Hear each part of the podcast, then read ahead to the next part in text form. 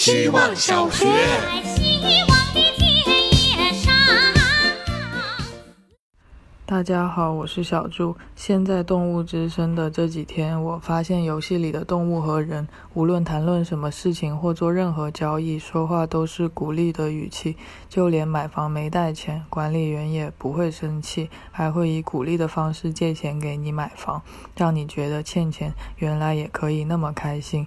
或许任天堂可由此发明一种机器，是能把说出来的话自动转换成鼓励的方式的语气。比如 A 君问 B 君你想吃什么，B 君说我真的不知道吃什么，这样 A 君就会感到有点困扰。但如果 B 君的话改成你煮什么我都想吃的话，听起来就愉快多了。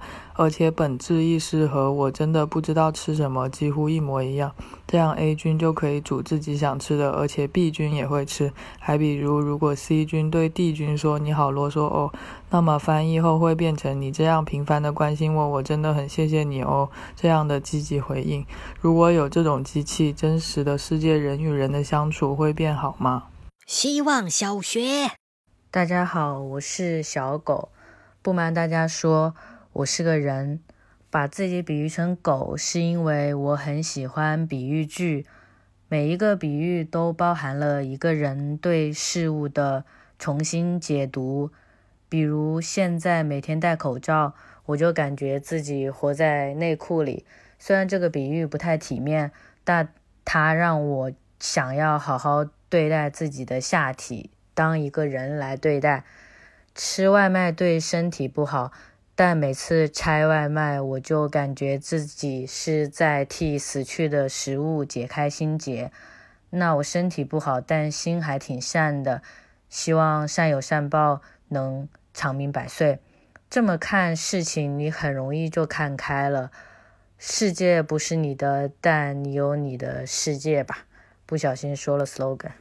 希望小学。我叫统计，我身体的百分之七十是水，我身上有二百零六块骨头。我对肉食的喜爱是百分之七十，但并没有百分之三十的爱给蔬菜。我今天的体温是三十五点八摄氏度，你要觉得不对，请问门卫。我看过一百部电影，我在地球上生活了个十百千万十万百万一百九十万零八百秒。我玩过四十八次乌龙游戏，还有两次是走错狼人杀房间。我会百分之八十的电脑软件，我的 Word 能力是百分之七十八，Photoshop 能力是百分之六十五。我有百分之七十七的理性思考方式。我今天发了两条朋友圈，回复了四个人我在。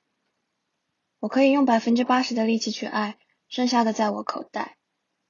我这个人有三分之一是可以去吸收别人对我的意见的。我不是很喜欢数学和演算。如果你有百分之一百喜欢我，请加我的微信，我会再发饼图给你。希望小学。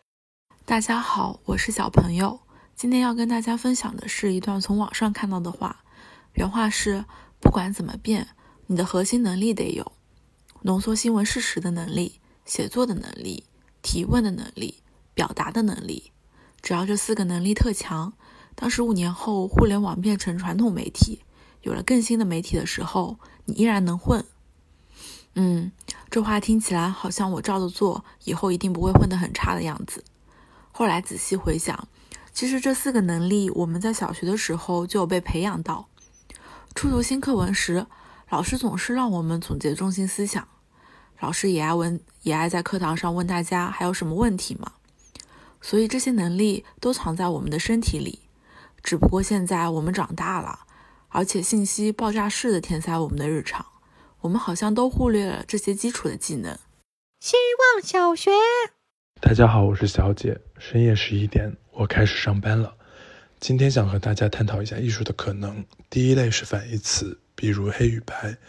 黑白照片是高级的，黑色和白色的物品往往可以卖出高于其他颜色商品的价格。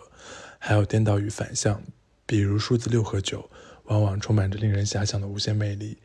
几米的向左走，向右走也是。贫穷与富有也是大家争论不休的话题，宏观与微观更是如此。小的东西往往也有可能蕴含大大的能量。此处真的不是在拍马屁，但也欢迎对号入座。推荐一部叫《十》的。次次方的纪录片，镜头慢慢从宇宙拉近到银河系，再到地球，最后聚焦到一块草地上的人类生活。时间在推进的过程中也逐渐拉长。第二类是重复，一个六好像没什么，一串六就突然牛逼起来。第三类是异常，就类似于照片的负片效果，又比如电视机的雪花信号。